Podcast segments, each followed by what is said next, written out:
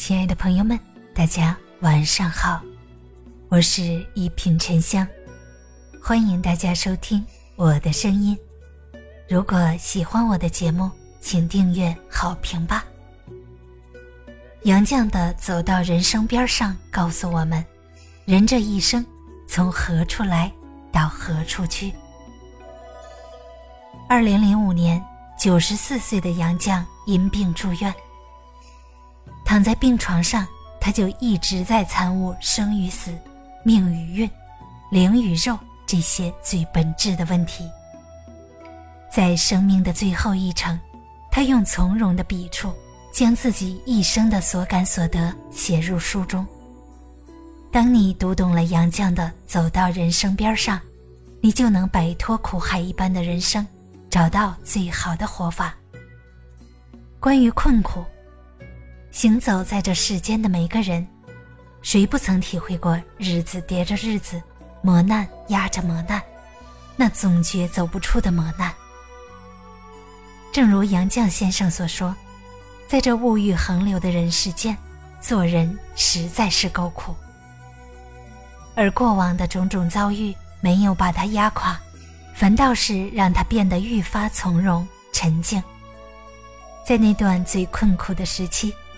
他竟还完成了八卷本《堂吉诃德》的翻译，而在尘世中浮沉的我们，又何尝不是吃尽了生活的苦，受够了煎熬的累？但处境越是艰难，越要修心炼性。一时的低谷困境，永远只能困住我们一时；熬得过当下的苦和难，这些困苦的经历，都会化作我们最宝贵的财富。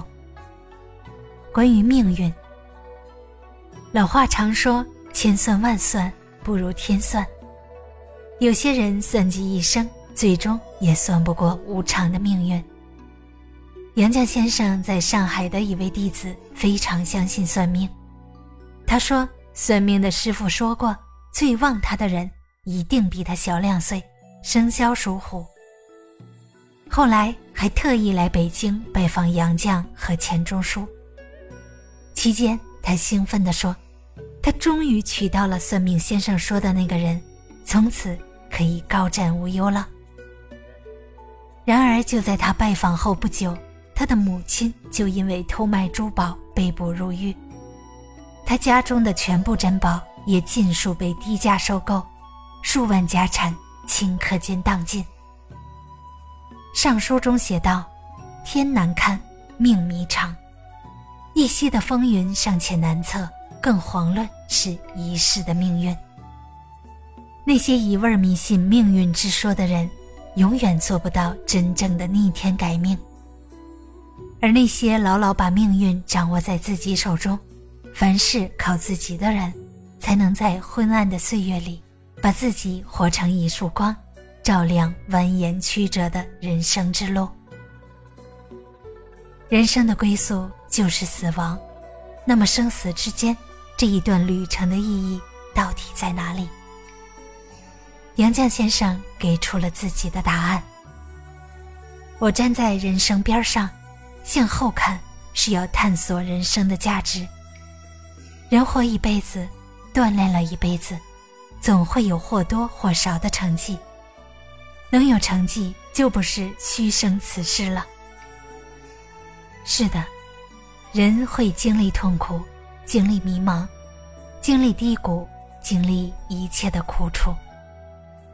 然而，这一切都是为了锻炼灵魂，在苦痛中完善自身，就是一个在苦难中不断塑造自我的过程。当你强大到能坦然的面对磨难与困境、生死和无常，你终将迎来。更加丰富的人生。大家好，我是沉香，祝你晚安，好眠，咱们下期节目见。